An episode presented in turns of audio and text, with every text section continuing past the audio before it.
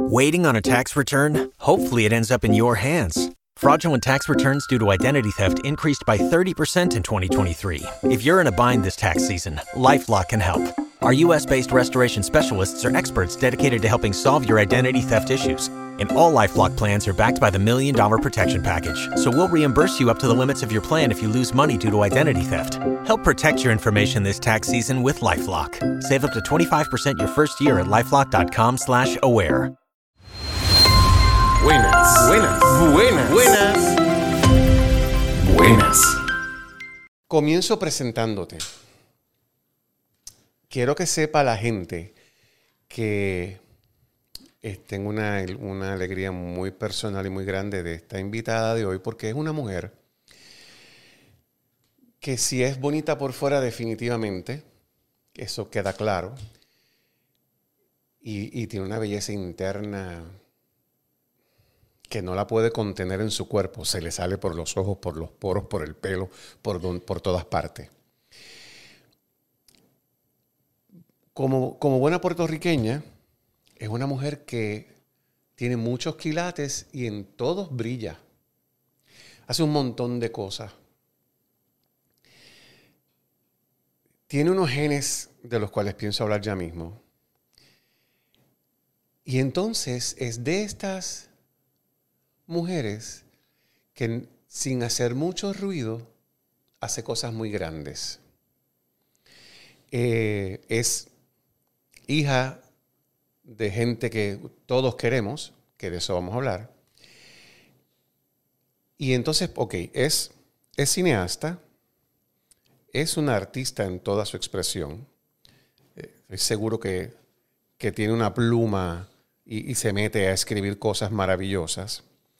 Eh, es una rebelde con causa, porque yo creo que ella tiene una causa clara en la vida. O sea que no, no es una rebeldía al garete, está dirigida. Es una hija espectacular, es una amiga entrañable, es una colega, es una aliada, es de esa gente que tú quieres tener en tu vida. Así que para mí es un privilegio, es un honor y es un placer estrechar la mano de Paloma Suao Carrión. Qué, qué, feliz yo estoy de estar aquí contigo. De verdad me da una alegría enorme. Es como volver a casa. Y tiene un grip espectacular. Eso me encanta porque las mujeres con grip son mujeres con, ajá, con cosas de vida. Hay que tener grip. A, mí me da miedo cuando alguien me da así la mano monguita, me asusta. A mí me pasa igual. con mujeres y con hombres. Sí, sí, sí, en, Eso en como general. que no, no, no, ¿verdad? Digo, habla de la persona y se le respeta, pero vamos. En cuestión No, de gusto, pues a mí me gusta el grip. Sí, y, que te miren a los ojos. Totalmente. Cosas importantes. Totalmente. Ok, yo te conozco desde, desde cuándo, ¿qué edad tú tenías? Porque yo, Yo ni me acuerdo. Yo, yo, me, yo, De yo como desde que de tengo. me- siempre. de- sí, como de siempre. como que desde siempre nos ¿Verdad? conocemos. Porque desde, sí, yo iba con mami a, a los canales de televisión y tú estabas, no sé, yo te- tengo un Sí. recuerdo tuyo como de toda la vida. Como que de siempre. ¿Tú te Eso. acuerdas de cuándo me conociste? No me acuerdo de cómo te conocí, porque yo también pienso que yo te conozco de siempre. Eh, además de que te conozco de siempre, además de que, ¿verdad? Vienes de una familia espectacular por todos lados, también tenemos muchos amigos en común que son amigos entrañables. Ujú. Como por ejemplo el caso de Carlos y Marín. Que fue una Sí, conexión eh, directa. Ahí fue que más. Ahí fue que conectamos. más conectamos, porque Carlos y Marín, que son los gemelos, los primeros hijos de Silverio Pérez y Roxana Riera, pues son cónsonos eh, de la misma edad que Paloma, y entonces pues en- se encontraron en la escuela, estudiaron juntos, entonces era como que todo un grupete. Me acuerdo hasta del mensaje de, tuyo de, de, de, tu máquina de, contestar mensajes, que era con las voces de, Carlos y María. Sí, ¿verdad? claro, por supuesto, por supuesto. Sí, sí, sí, sí, sí, sí, sí. Inclusive, eh, tú eres de las pocas personas que aún me dice people, y es interesante porque el people es el apodo que a mí me dan en la industria cuando yo empiezo. Y entonces, pues... Yo sé que ya no, que ya no te, no te No, llaman pero- people, pero para mí siempre yo- vas a ser Y yo, people. que- yo me quedo ahí, yo no estoy pidiendo vueltas para nada, para nada. Ok, entonces yo, yo quería hacer esto contigo porque lo estaba pensando desde que te desde que guardamos esta fecha. So, Tu nombre de pila es Paloma. Paloma. Tú no eres Paloma Camil, Paloma Margarita, No, Paloma porque- Rosa, Paloma Mercedes. Te voy, te voy a explicar. Eh, mi mamá ahora se llama Camil, pero mi mamá originalmente se llamó, nombre de pila, Carmen Cecilia Ernestina del Socorro. Wait. Let's do that again. Carmen Cecilia Cecilia Ernestina Ernestina del, del Socorro, Socorro. Carrión. En Juto. Ya, En mutuo porque tú obviamente tuvo Santa Madre. Así es que ella se cambió legalmente su nombre a Camil, que fue como siempre le dijeron, y cuando tuvo una hija dijo, no, un nombre, un nombre nada más. Y me dice que cuando me iban a, a bautizar, no me estaban bautizando, el, el padre decía, Paloma del Carmen, no, Paloma María, no. Quería, quería ponerme como Un fuera un segundo nombre. no hubo forma. Pero tú sabes que yo estaba pensando y decía, ella será que se llama Paloma Camil, Paloma Margarita, Paloma Mercedes, Paloma. Carmen, lo había pensado. Y entonces, pero veo que tú en tus redes te has cambiado y te llamas Dove. Tú sabes que eso fue un... A mí fí- eh, dos personas me llamaban Dove. Richard Carrión en algún momento me empezó a decir Dove y Miguel Bosé. Eh, lo de las redes sociales fue un mero error porque mi pasó algo con mi cuenta de Paloma Suau que, que la cerré, tú sabes de esos líos Sí. del principio de Facebook y entonces no me dejaba abrir otra cuenta con mi nombre y dije, ay pues nada, pues pongo en inglés todo Suau. Pero no fue como que me quiero llamar, no para nada, fue como que, bueno, si no me puedo llamar Paloma, pues perdón. que es Paloma en inglés. Exacto. Que como quiera que sea, está espectacular. Está genial. Entonces, eh, uno de los temas que quería dialogar contigo pronto en la conversación es el tema de los genes. Porque los genes nos marcan. Y yo no quiero ponerme a decir que es un buen gen y que es un buen mal gen, ¿verdad? Los genes son genes y tú no te, te llegan, ¿verdad? Son lo que son. Ahora, hay genes y hay genes. Entonces, tú, tú tienes unos genes de sangre y otros genes de, De vida. de inspiración de vida. Así que empezamos con el primero, que es suave. Después tenemos carrión. Yo voy a meter un Monroy por ahí Claro. y tengo que pensar que hay un carro dando También, vueltas. Definitivamente. Entonces, cuando tú miras tus cuatro apellidos, hello, esto Hello. es una batería de medallas. Qué privilegio y qué suerte yo tengo. De verdad. Y entonces mi pregunta, ¿nunca hubo un tema de un reto tuyo personal de cómo yo supero, cómo yo brego con estos genes, con estos apellidos tan fuertes? Sí, sobre todo al principio, principio de mi carrera. Pensaría. cuando regresé de la universidad, para mí era bien importante que a mí no me dieran trabajo por, por, por quienes eran mis padres. Para mí era bien importante ganarme lo que me iba a ganar yo misma. Ya. Entonces me acuerdo que eh, cuando regresé empecé de asistente de casting y entonces un director eh, importante de, de publicidad de aquí pues enseguida me quería poner de su asistente para ir directamente como que al área de, de dirección y yo no quise. Yo dije, no, yo, yo quiero hacer location, yo hice location, yo obviamente fui PA, yo fui asistente de cámara, yo fui hasta grip, o sea, yo hice todo, lo- porque yo quería aprender bien, digo, algunas cosas las hacía mejor que otras, Por como supuesto. asistente de cámara fue un desastre, pero lo intenté eh, porque quería aprender lo que eran todos los departamentos. Hasta que poco a poco, digo, en realidad pasó bien rápido, pero llegué a ser asistente de dirección y eso me fue como que, wow. Llegué al, al- porque sí, exacto, fue, fue un transcurso como de dos años. Y de pronto eh, me convertí en AD, que eso, dije, encontré mi posición en el set y qué sé yo, como al, al año, quizás menos, me, me llegó mi primera oportunidad de dirigir cuando no la esperaba y fue como que ¡plup! Let's do it. Pero una vez, exacto, y, y fue como tirarme al agua porque yo tenía 23 años, era una, era una nena, este, y, pero una vez llegué, pues sabía lo que estaba haciendo todo el mundo, sabía eh, te- tenía un crew que me conocía y que estaba detrás mío porque me había visto fajarme. Crecer. Y, pero sí, me llegó bien rápido la, la Y, oportunidad. y entonces, ¿cuál, cuál es la, la lección de haber aceptado quedarte, o sea, de no, de no hacer el brinco tan temprano, de quedarte y correr todas las bases?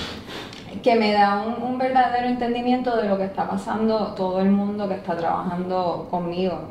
Eh, yo creo que eh, eh, el cine o cualquier tipo de, de producción audiovisual es un colectivo. Entonces, eh, si una persona está fuera de, de Sí. sincronía, se daña toda la energía de- del espacio. Entonces, pues uno como director tiene que tener respeto por cada una de las posiciones, abrir el espacio para que todo el mundo aporte Haga su cosa. y, y- y poder trazar un, un camino eh, eh, direct, fijo hacia, hacia, una, hacia una meta, pero es bien importante para mí el saber, ex- ah, que se está tardando cámara porque pasó esto, X tal cosa, para entonces también uno poder acomodar, o porque tú sabes que eh, dirigir es apagar fuego, dirigir, dirigir es, es improvisar porque es, es- es solucionar problemas.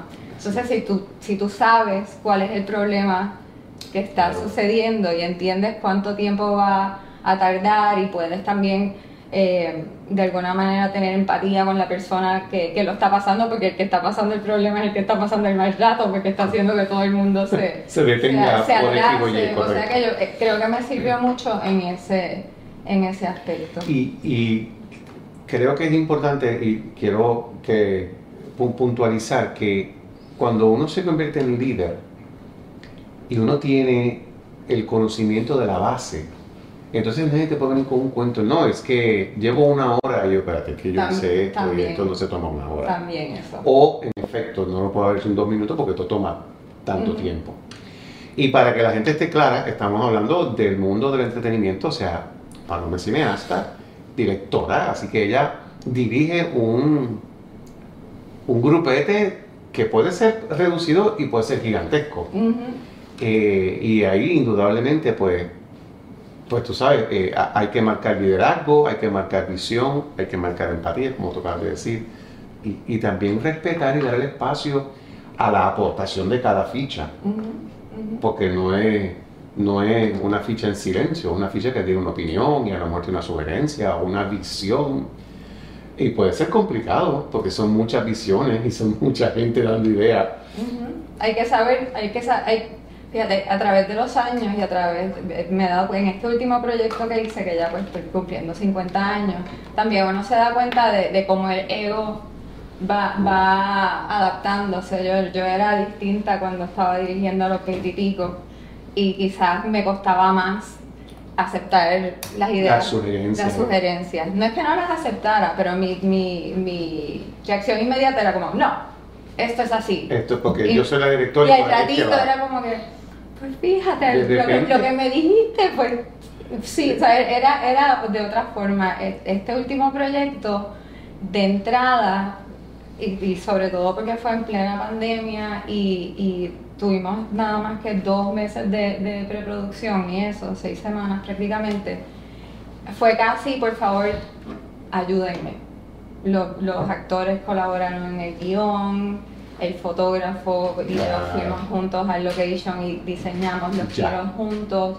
Y aparte de que ya creo que, va- que es mi approach, porque llevaba mucho tiempo trabajando bastante sola porque estaba haciendo documentales, entonces ese proyecto me tenía deseando trabajar Con más gente. en equipo. Y claro. entonces me di cuenta de ese cambio en mí, de que al revés, de que lo que quiero es potenciar lo que todo el mundo tiene que, que ofrecer. Y pues claro, saber, saber discernir entre qué va con el concepto y qué encaja. Y es como tener un, un Tetris. Sí, así es, así es. Y, y tengo que decirte que ahí un poco valoro cómo la madurez nos permite ser más sabios. ¿verdad? Y, y tener la capacidad de reconocerlo. No, y la, y la humildad de mirar para atrás y decir, Sí. Sí, bueno, pero bueno, todos, todos tuvimos 23. claro, todos tuvimos 23. claro, qué bueno que uno lo superó, porque hay gente que... que se queda que toda la no. vida en ese tema.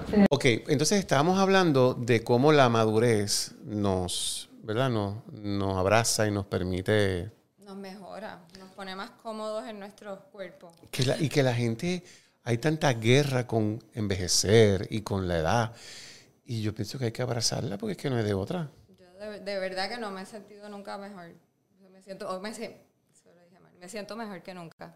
Eso a está bello. edad, sí. Eh, Me siento mejor que nunca. Está mejor dicho que nunca me he sentido mejor. ok, entonces vamos, quiero ir un poco al principio.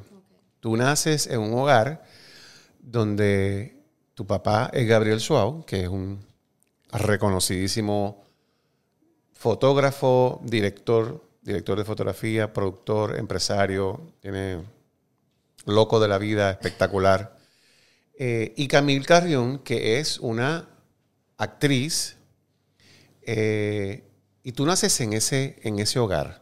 Tú no tienes más hermanos. Eh, por, por parte de mi padre, sí. Bueno, yo sé. Exacto. De, ese- de ese núcleo exacto. hasta Yo ahí. soy la única de ellos. Y tú eres la primera de, de- de Gabriel de los dos. y de Camille. Perfecto. Después es que viene Cristian Y Gabriela. y Gabriela que- con Nidia Caro. Eh, y entonces, con Glenn no hubo hijos tampoco. Con mi mamá no. Con tu mamá no. Eh, entonces, ok, me gustaría que me digas qué tienes de tu papá, qué tienes de Gabriel. Pues de mi papá tengo, ellos tienen, tengo cosas que, Sí, que me- los dos. Tengo, tengo el sentido del humor de mi papá mezclado con el sentido del humor de mi mamá. Pero ellos tienen sentidos del humor bastante- Ah. Distintos.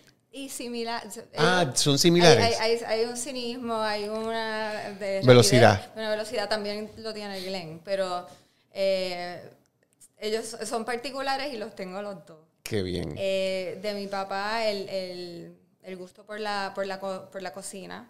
Ya. Mi mamá también cocina, pero creo que tengo los taste buds De tu papi. de, de mi, de mi padre. Eh, quizás el gusto por los placeres, eh, Claro. la bebida y la buena vida y esta cosa de, de- de disfrutar la, de- la experiencia Bello. a todo, A- cabalidad. absolutamente. Lo tengo, lo tengo de, mi padre. Y te voy a detener tengo- ahí, ajá. perdóname, porque es que tu padre, que es español, tu papá es catalán, Mi papá es catalán. tu padre es catalán, y Europa es vieja. Así que Europa sabe gozarse la vida. La calidad de vida. Entonces nosotros en comer, América, como somos tan chamaquitos todavía, 500 años, 600 años, Exacto. pues comparado, comparado con los 5.000 o, o el mil por ahí para abajo años que puede tener Europa, por eso uno escucha que los europeos se van un mes de vacaciones y se gastan todo este dinero. Y nosotros estamos pensando, no, pero, pero, pero, pero. Entonces eh, ahí entra en juego la madurez cultural. Y eso es lo que tú me estás diciendo, que tu padre te ha dado ese disfrute por los placeres de la vida, que no tiene nada malo. Al revés. Porque quiero pensar que parte de esos placeres de tu papá, porque yo, esto que te voy a decir, lo viví con él, es un atardecer.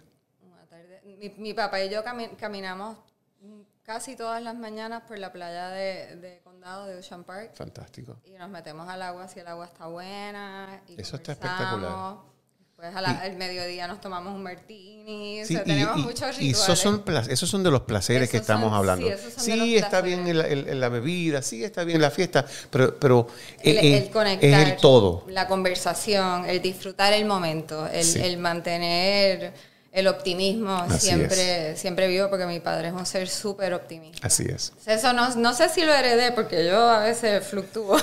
De verdad. Durante mi vida, pero estoy tratando de parecerme más. optimista. Exacto. Ok, entonces de tu madre, Mi madre, la disciplina. Mi Mm. madre, eh, aparte de verlo en ella como, como actriz, como productora, eh, ella me lo enseñó desde bien chiquita. Esa, esa importancia de, de una constancia.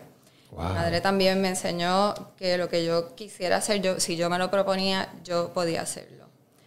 Eh, mi madre, su, su generosidad. Mi madre Sí. es una persona súper, súper generosa. sí. Eh, su, su don de gente, su naturalidad. eh, Sí, la gente la quiere.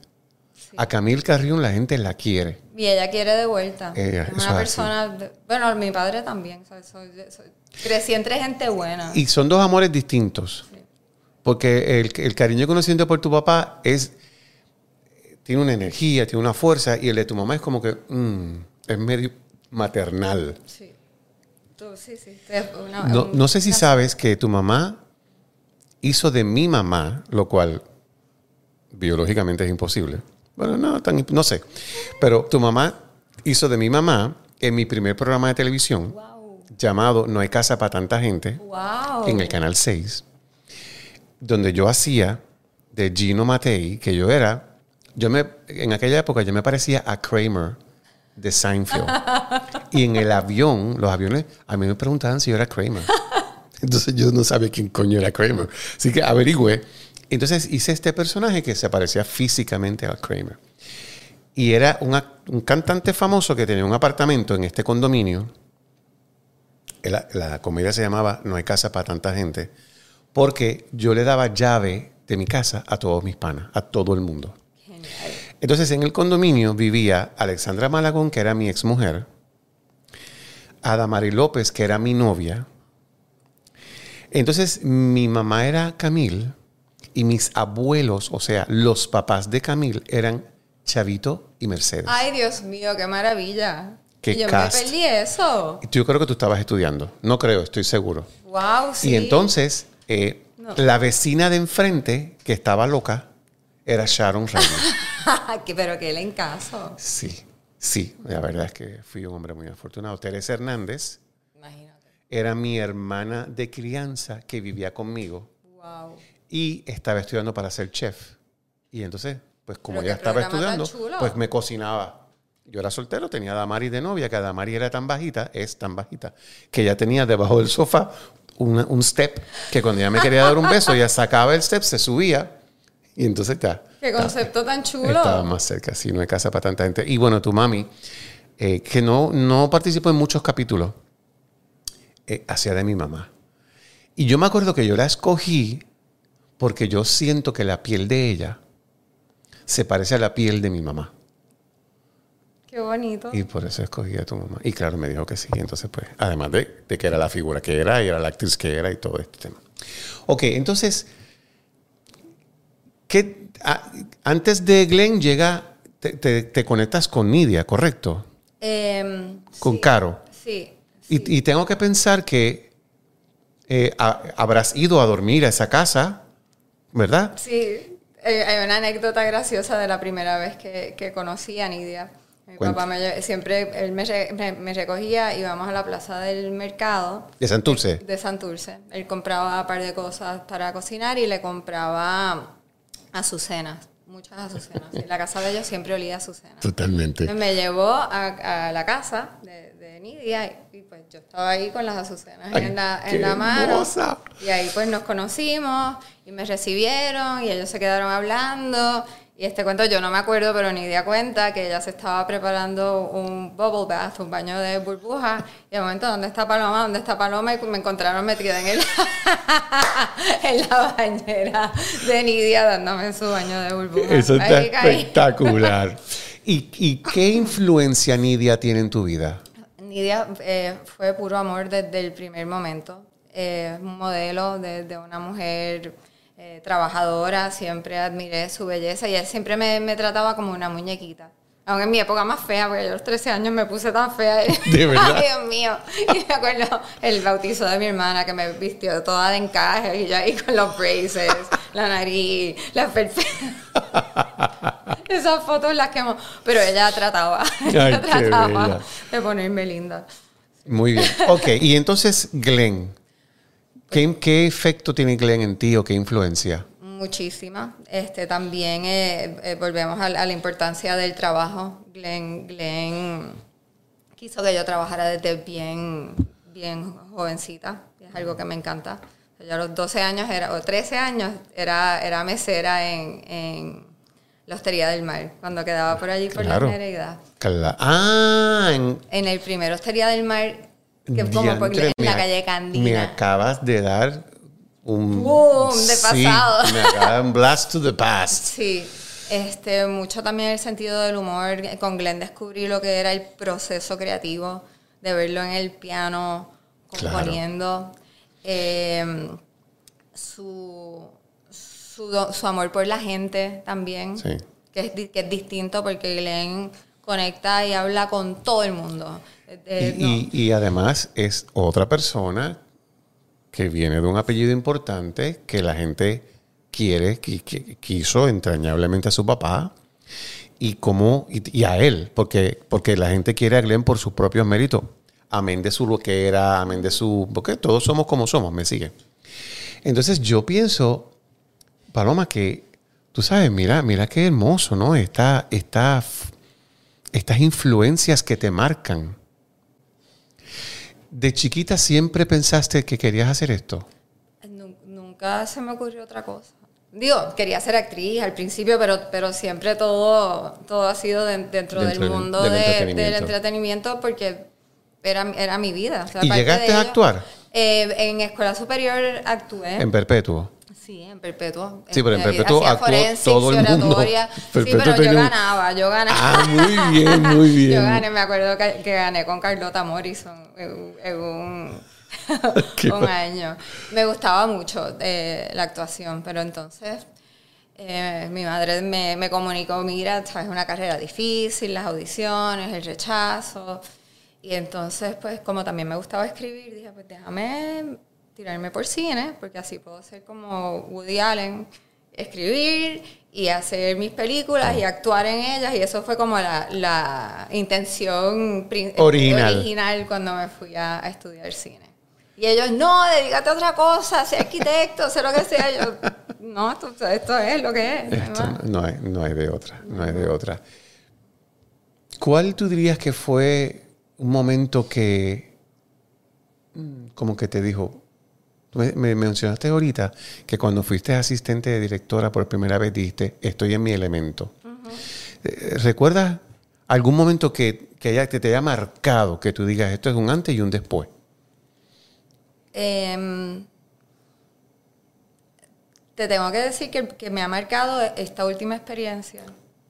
Ah, wow. Tener que dar un brinco así de. No, así no, hay de pro- grande. no pasa nada. Eh, dirigir actores, que lo había hecho eh, en momentos de especiales del banco. Siempre que yo podía, pues metía mis escenitas y eso, Claro. porque Me encanta, siempre encanta. que. y- y, eh, yo caí en documental porque me embollé en eso cuando estaba en la universidad y pues como que fue una, una pasión que se desató ahí en Nueva York y pues me- Claro. mis procesos de documental han sido bien largos. Sí, de eso voy a hablar ya mismo, sí. Eh, pero siempre eh, mi meta original era, era hacer narrativa y siempre he tenido pues Maestra Vida, que es el guion que estoy escribiendo con Rubén Blades, pero el deseo de... de- yo, de- yo soy bien perfeccionista. Lo puedo no sé si- entender. yo no sé si es, un- un- una, si es bueno o malo. Bueno, es una mezcla de- es algo, es algo que, que, pues te, a veces te, te, te limita, Sí. porque, por- porque yo no había hecho una película narrativa hasta este momento y es porque nunca me había dado con el guion perfecto y cuando por fin lo hago tampoco es con el guion perfecto. es porque me contrata otro productor para que yo dirija y pues estamos en plena pandemia y aunque no me gustó el guion, digo, bueno, pues si lo puedo cambiar así así, vamos a tirar, vamos a hacerlo. Y de pronto encontrarme trabajando con actores eh, ahí, ahí fue que me di cuenta, pero es que est- esto es. Los documentales son chéveres, el proceso es cool. Los videos editar, musicales. Pero el proceso que, que yo viví con los actores en, en- en esta película, eh, Las Camerias, donde transformamos una tragedia en una comedia, donde ellos se tiraron al ruedo conmigo a construir estos personajes, donde el trabajo de mesa, que aunque hubo que empezarlo por Zoom, fue súper integrado, que por tener que trabajar en las burbujas estábamos conviviendo y de momento era como que, wow, desde momento me di cuenta de que esto es algo, hablando con Cordelia González un día de esto, yo dije, porque to- todos ustedes dijeron que sí, si en realidad yo todo lo que he hecho es pues documentales, y ellos, no, no, nosotros sabíamos. De pronto yo dije, si, si yo hablé actor antes de hablar español, inglés, si yo crecí backstage, si, Claro. yo, si yo he visto tanto este proceso y, y viví tanto la experiencia de mi madre como, como actriz y, y, pues lo que ella pasaba con los directores y eso, creo que donde más cómoda me siento y donde quiero seguir estando es, digo, todos los otros aspectos también los seguro. quiero continuar haciendo, pero ese proceso con los actores Eso es un antes y un después. ¿Y qué fue lo que, qué, qué es lo que tiene? El, el proceso con el actor, La, ¿qué es la- lo que tiene? la- la- la magia, eh, la fusión creativa que se da, la interacción, el, el- ¿Tienes un la emoción, el- sí, el sentimiento, sí. Eh, estábamos en Manresa, cada uno de ellos tenía como una asignación donde veíamos que había más baches en el, en el guion, pues ¿sabes? hay que crear una escena y pues estaban, Ajá. estaban todos ayudando porque Claro. no es fácil reescribir un, un guion y me acuerdo de una mañana que me desperté y esto era unos, unos horarios, Sí, sí. esto era matador, 19 días de afuete. Y de momento me despierto y tengo un texto de Junior que estaba a tres cuartos, Junior Álvarez, tres, tres habitaciones después de la mía, como en cuanto te, te despiertes, ven a mi cuarto. Yo tenía ya su computadora, tengo la escena, tengo la escena. Me empieza a leer la escena, que, que tiene tres líneas, de él con Marian. Él está llorando, yo estoy llorando. Oh, wow. Llámate a Marian, Marian llorando. Llamamos a Willy, el director de fotografía, y, y- eh, eh, ese sentimiento. Entonces, todos los mejores, eh, todas las mejores escenas de la película surgieron así, o en improvisaciones, o entre todos creando una verdadera historia para estos personajes. Entonces, pues le da como una profundidad a- al trabajo. Eh, Bueno, profundidad y sentido. sí. Y entonces ahí, ¿verdad? No es casualidad que llegas a manejar esto en esta edad, donde tú estás clara que el resultado es la suma. No es que es lo que yo digo y se acabó de los 23 años. Claro, exacto, exacto. Y entonces eso te permite exactamente sentarte con Junior y escucharlo y decir, vale, No, y pedirle. Exacto. Por favor, me siento a veces como un vampiro. Carola García, yo le, le dije, tú escribes, el personaje de ella no, ex- no existía. La creamos entre los dos, a Carmen, que es la, la bartender y como la, la- un poco la narradora. Yo le dije, escribe, ella escribe increíble, escribe un monólogo que explique lo que es las camelias. En cuando esto se grabó y fue a las 4 de la mañana, one take. sí, es que así es ella. Lle- y lle- llevábamos ensayándolo y, Sí, y sí, trabajando, claro. pero, pero cuando llegó el momento fue Pum. plácata. No se sabía en ese momento dónde iba a encajar, porque claro, Ese cuando tú estás filmando, y gracias a Dios yo también soy editora, o sea que por, por las condiciones Sí, había estás que viendo aquí eliminar todo. taca, taca, taca, taca. Yo sabía que ese, que ese monólogo era importante, pero en ese, punto, en ese momento cuando se... No sabías yo no dónde. sabía el principio de la película. Qué espectacular. Ok, entonces vamos ahora a ir un chin atrás y hablemos de los documentales. Porque una cosa que me parece interesante contigo es que tú te tomas súper en serio cuando haces algo. Los trabajos en el Banco Popular, de los especiales de Navidad del Banco Popular, que muchos fueron dirigidos por ti, pues es una mezcla de musical y algo de documental. Es un híbrido.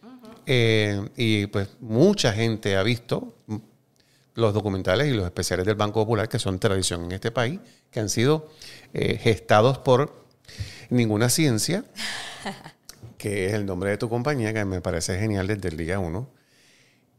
Y me parece genial porque, déjame no asumir y preguntarte, ¿por qué se llama Ninguna Ciencia?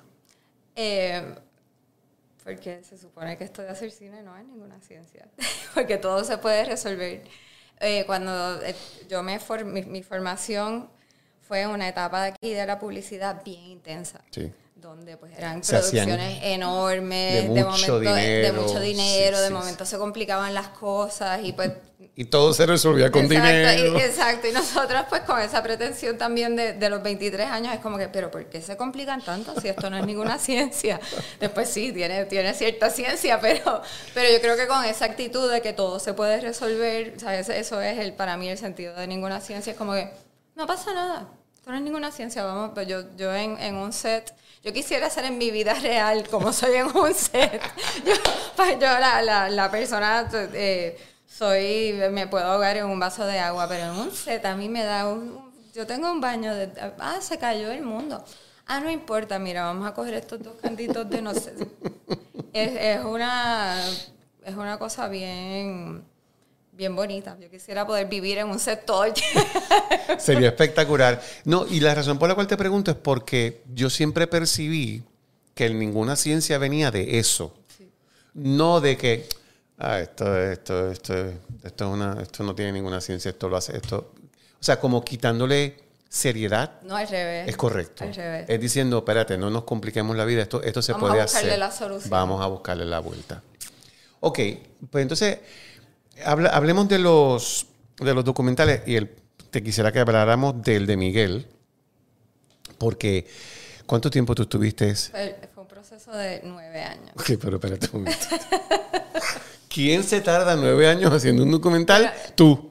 Lo que pasa Pero es que yo pienso que Miguel Bosé no es tampoco un bizcochito de tití. Lo que, pa- lo que pasa es que este, este proyecto, yo todavía estaba haciendo los, los especiales del banco Lo cuando, lo, cuando lo empecé, o sea que y, y se solaparon Sí, un par de proyectos mientras estaba haciéndolo. Y la vida me conectó con Miguel y de pronto yo me encontré en esta, en la casa donde había estado Picasso, Visconti, con una comunidad de, de artistas, él estaba grabando un disco, o sea, había muchas habitaciones en la casa estaba quedando el productor de, de la música, eh, un, un fotógrafo, o sea, era como una comunidad. como un de- bootcamp, como le de llaman ahora, sí. artistas. Él cocinaba todos los días, era como este, este lugar como idílico, o sea, era, como, era tan, tan maravilloso. ¿Tú tenías que edad? Eh, ahí yo tendría como 28. Sí, sí, que todavía 29. eras... Sí, no estabas sí. en los 30. Esto, esto- esto early- estaba early 30, sí, como empezando, llegando a los 30. Eh, y de pronto él estaba bu- preparando una gira y yo, él, me- él me invitaba a quedarme allí. Mano, vente, quédate el mes acá. Y yo pues me quedaba un mes allí. Y de pronto vi que se iban de gira y yo dije, yo me quiero ir de gira también. Claro. Pues le propuse, mira, ¿por qué no te hago un documental desde la perspectiva de, de una amiga, de un amigo, yo, un, un documental íntimo, no, aunque nunca lo saquemos, pero así pues yo me voy contigo y te voy, porque yo quería de alguna manera compartir esa, Claro, ¿sabes? esa Ese locura, genio esa genialidad es la palabra. yo estaba expuesta a este genio y yo quería poder compartir eso eh, en algún momento con, con el mundo, todo lo que yo sentía que estaba absorbiendo y, y- y aprendiendo en esa, en esa circunstancia en la que me vi que yo, yo entraba a esa casa y era como, ¡Ah! Yo estoy aquí, yo, yo, me quedaba, que era, era mucha emoción. Claro, bueno, y estamos hablando de un artista de usted y tenga, o sea, Miguel Bosé, again, ese DNA, ¿verdad? De dónde viene, eh, y un hombre bien adelantado a su tiempo, este... Con un proceso creativo también súper interesante. Me tengo que pensar que interesante y complejo. Porque yo no creo que él es. No hay nada en él facilito. Pero, a- a- ¿verdad? Lo- Ahí sí son los genios. Si no, no son genios.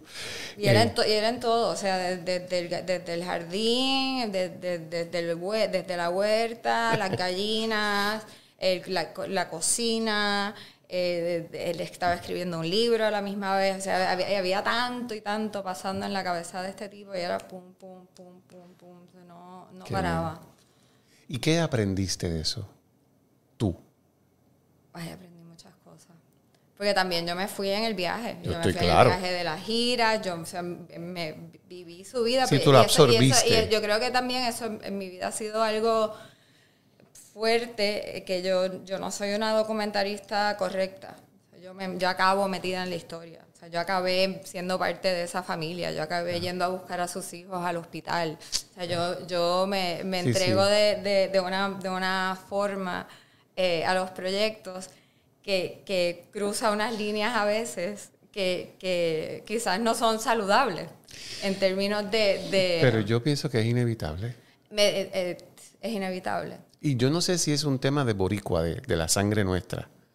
Yo porque no conectamos tanto. Sí, pero con- yo, pero yo creo que yo me fui a un, a un extreme en, en- esa situación y, y, pues me fue, fue como convertirme en parte de, de, De esa familia. familia. Claro, Este, claro. Es una familia intensa. Claro. Eh, aprendí cómo estar con distinta gente que ya sabía, pero ahí estuve ¿sabes? Con, con todo tipo de gente, ¿sabes? De presidentes de, de países, de- la- la- las infantas en España. Sí, sí, sí, sí, todo, todo. todo. Eh, aprendí cómo sobrevivir en una gira, que es difícil. Y, sí, y la, gira era, ¿por qué área? Eh, todo México, todo España, eh, Chile. Yo viajé, yo viajé el mundo con, con Miguel de gira y eso es, o sea, una vida bien, bien, bien, bien Intensa. intensa. Sí lo es. Eh, y aprendí también a, a- a que, so- ok, ya sé lo que aprendí. Cuando después de todo ese trabajo, él decidió por ahora que, que no, que el, que el proyecto no se va a hacer público. Sabes que por ahora el, el documental que ya se terminó, se musicalizó con una banda sonora de Nicolás Sorín, este, lleva, Sí, Tiene que ser una joya. es bien bonito. Pero pues después de ya terminado el, el proyecto, él decidió que, pues, que no, no lo quería compartir con el público, que era una experiencia que él tenía que pasar y yo ahí como... Pero, pero, pero, pero. O sea que y yo, yo me compré que- el traje para la premier. No, es, es por mi carrera, Pues yo sabes. estoy claro. Pero pues, la palomita, uno apuesta en la vida y esa vez perdiste y yo. Y, y Wow, esa fue pero mi... espérate, esto, espérate, entonces esto, esto Sí, sí, sí. Wow. Eh, y para mí fue, fíjate, nunca he hablado de esto. Eh, yo creo que lo que aprendí fue, esta fue mi gran lección de dejar ir, porque me costó mucho trabajo dejar ir el, eso. Bueno, pero va- vamos, vamos a poner esto en perspectiva. Olvidémonos del dinero. Vamos, vamos a sacar el Sí, dinero el de la dinero ecuación. nunca fue un issue. Por eso, vamos a sacarlo porque vamos a atender, vamos a pensar que la parte económica está atendida. Tú comes, tú tienes casa, vives, todo, todo eso está atendido. Tú le metes nueve años de tu vida a un proyecto que estamos metiendo alma, vida y corazón. Y hay una parte de ti que tiene que estar diciendo, Dios mío, cuando la gente vea esto, qué bien está, qué bien contado está mi trabajo como cineasta, como documentalista. Nueve años y entonces te dicen, sí, pero no. es, Oye, una, pues- es una joya, es una obra de arte, pero nadie la va a ver. Yo, ok. Bueno, pues yo me quito el sombrero contigo. Pues me dio una crisis fuerte. Es que yo tengo, yo tengo que pensar que sí. Sí. Y decidí, decidí no, no pelearlo porque esa gente es mi familia. O sea que No, pero es que para mí a era. sí, claro, sí. O sea que. Era que swallow it. Me tomó, me tomó. ¿Cuánto tiempo te tomó? Como dos años. Como Es dos que lo puedo años. entender, Paloma, lo puedo entender perfectamente bien. Sí. ¿Y qué, cómo lo manejaste? ¿Qué hiciste? Pues primero me, me escondí, me, me, me metí mucho en, en la parte de, de la Ayurveda, que, que es otro documental que hice paralelo, que también mi maestro murió en el proceso de, de todo esto. Eso fue otro documental que, que, que hice y también quedó en el aire. O sea, fue como un, un tiempo bien raro. Llegó, llegó un momento en el que también me, me escondí en mi casa del viejo San Juan, que Claro. empezó como a, a tragarme. O sea, como- empezó a tragarme. La casa me estaba diciendo, tienes que salirte de aquí. Y mi madre me, me, me, me hizo el regalo de, de que fuera una cosa que se llama el Hoffman Process, que es pues un, un- yo digo que es eh, terapia a lo bestia, porque te vas 10 días a un sitio y, y Llegas otra. Te dan duro, te dan duro y te hacen pues enfrentar, enfrentarse Sí, con, con, cosas con que no tus problemas. ¿sabes? Es un bootcamp de, de, de De salud verdad. mental. Y, y te pues, hacen meditaciones y ese tipo de cosas. Y en un punto de ese proceso, yo me vi en otro espacio. O sea, yo, yo vi otro apartamento. Y cuando llegué de allí me di cuenta de que el primer paso para yo poder superar esta crisis, porque también era un momento donde yo estaba en, en una situación económica donde yo podía vivir de lo que, ¿sabes? Aunque fuera el mínimo de lo que me estaban dejando las acciones, porque eso fue antes de, o sea, de, de- de todo lo que yo había trabajado.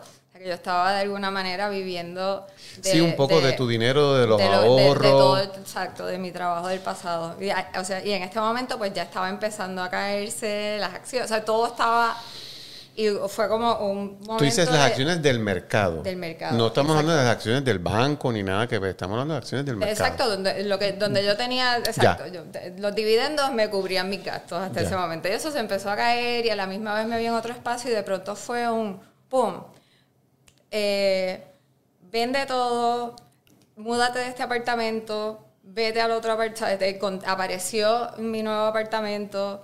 Eh, convertí el apartamento de San Juan en un. eh, lo, lo arreglé, el que se- que se estaba cayendo, lo arreglé y lo convertí en un Airbnb. Amén. God bless. porque eso pues... eh, Claro. rem- Y- y lo mantienes. que Se mantiene en mi iguala, sí.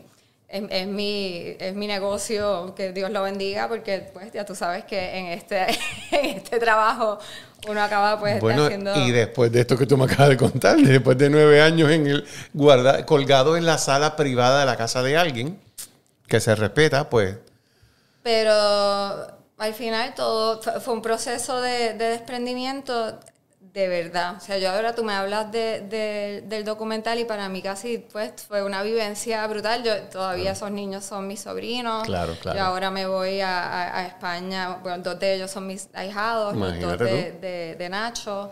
De, su, de su compañero, ex, compañero. Yo ahora me voy a pasar con él, que él- y él está enfermo ahora, pero ahora yo en dos semanas me voy con ellos a. Valencia a pues hacer el rol de, de madrina. O sea que pues eh, tengo una familia gracias a ese proyecto. qué bello. Y el que verdaderamente vino a rematar eh, el salir de la crisis fue Antonio Martorell. Claro. Porque ya después de eso yo dije, yo no quiero trabajar esto más, yo me voy a poner a hacer sopa de zanahoria y venderla. Pero es que también has tomado unos temas intensos y profundos, porque, ok, Bosé, Rubén Blades, que estás trabajando con ese, Antonio Martorell, est- o sea, no estamos hablando de cualquier nombres, o sea, son nombres sólidos, pero eso me habla muy bien de ti. Y ahora que me haces esta historia, entiendo por qué es que te estoy viendo como te estoy viendo. Te estoy viendo muy bien, pero es porque pasaste por ese proceso. Porque no, no es verdad que, que, un- que- que la vida funciona si uno no pasa dolores de cabeza. Es que los dolores de cabeza son los que te hacen fuerte, grande, sobreviviente, poderoso, puedes valorar más cosas de la vida. ¿Cierto? Cierto, cierto. Una de las cosas que me decía, me acuerdo, mi maestro David Simon, que es el otro documental que hice, él, es el- él era el socio de, de Deepak Chopra. De Chopra, sí. Exacto. Este, pues cuando yo, yo iba a mis sesiones con, con David, en una yo estaba bloqueada con el guion de Maestra Vida, yo no sé, y de pronto salí de una de mis mini crisis y yo, David, I did it, ¿sabes? Lo hice, lo hice, y se echó a reír y me dijo, no, no, you're doing it. Dice, tú te vas a volver a caer y te vas a volver a levantar y te vas a volver a caer y te vas a sentir otra vez fuerte y de momento va, va, va a pasar el viento y te vas a volver a caer. Y dice, el truco está en cada vez Levantarte. levantarte con menos eh, dificultad y más fuerte. No, no, no sé si tú sabes esto, pero mi hermano, yo solamente tengo un hermano que vive en este edificio en Condado, que no me acuerdo el nombre, que está frente en la esqui- donde antes abajo había un moscoso, después Walgreens. Oh, wow, ajá, ajá. Ahí vivía mi abuelo, yo creo en ese. es correcto. Sí. Mi hermano vive en el mismo apartamento Oh my God.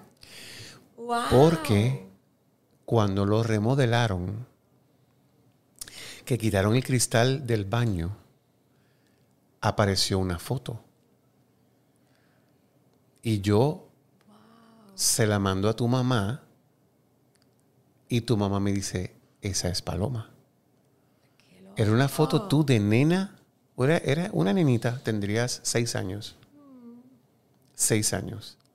Y este, este, me- me- recuerdo que mi hermano me dice, mira, este apartamento creo que fue de alguien de los Carrión, creo que fue del papá de Camil. Pero quiero que tú sepas que yo me creo que estoy viendo a tu mamá. Claro. Porque eh, tú tenías el pelo bien cortito. Quizás era la foto. Anyway, yo se lo paso a tu mami en el celular y ella me dice, esa es Paloma.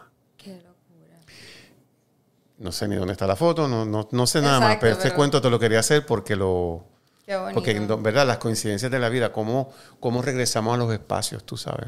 Sí, y mi abuelo, sí, mi abuelo está bien presente en mi vida. Tiene de hecho, dos de las canciones, tres de las canciones que salen en, en Las Camelias son compuestas por mi abuelo. Y el principio, la, la peli- la película empieza y termina con una canción que se llama Inconforme de mi abuelo. Que Cantada para- por Glenn. Imagínate tú que para que la gente sepa de qué estamos hablando, tu abuelo era Billy Carrión. Billy Carrión. Que Billy Carrión era hermano de don Papi Carrión, que fue presidente del banco. Y mi abuelo, y mi abuelo fue el relacionista público del banco por muchos años y fue el que hizo el primer especial del Eso banco. es correcto. Estoy clarísimo en la vida. Que, me, que si me, la memoria no me falla, yo era muy niño, yo, yo lo sé porque lo conozco de historia, no porque claro, fue a Rafael Hernández sí. Y- eh, y ten- yo tengo el clip de Rina de Toledo cantando en ese especial. Eh, Lucecita, bueno, todos, todos. Fernández, Fernández, Silva, Tito Puente, todos. Y, si no me equivoco, tu abuelo fue también el gestor del árbol del Banco Popular, porque ese árbol que ya no lo ponen, ¿verdad que no lo ponen? No, yo creo que ya no lo ponen. Pero eso Yo- era su proyecto también. Yo me acuerdo, sí, y estoy diciendo cosas que la gente va a decir, ah, pero espérate, claro, yo me acuerdo del banco, del árbol del Banco Popular, era nuestro Rockefeller Center, Bien ¿verdad? brutal.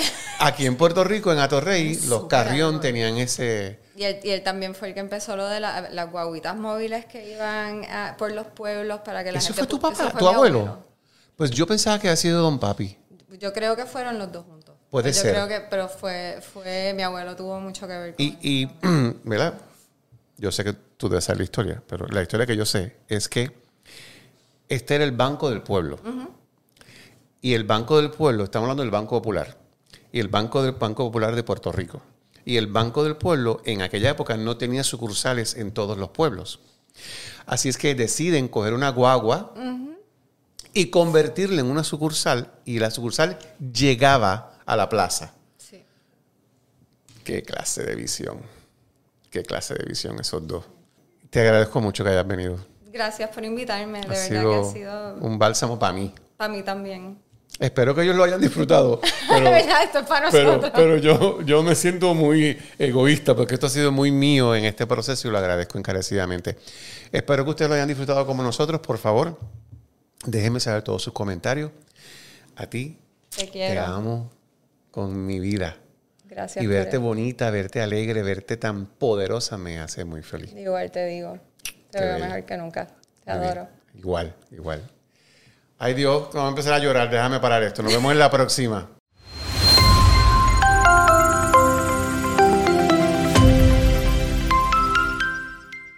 When facing a family law matter, it can feel like an overwhelming and never ending court process. It's vital to know that things will look better on the other side if you hire legal counsel with the skill and compassion to help. At Stengy Law Firm, we represent clients in difficult family law matters every day. Visit FamilyLawRepresentation.com to schedule your consultation. That's FamilyLawRepresentation.com. Stengy Law Firm, here to help you rebuild your life. Stangy Law Firm has an office in Wichita. Kirk Stangy, 120 South Central Avenue, Suite 450, Clayton, Missouri.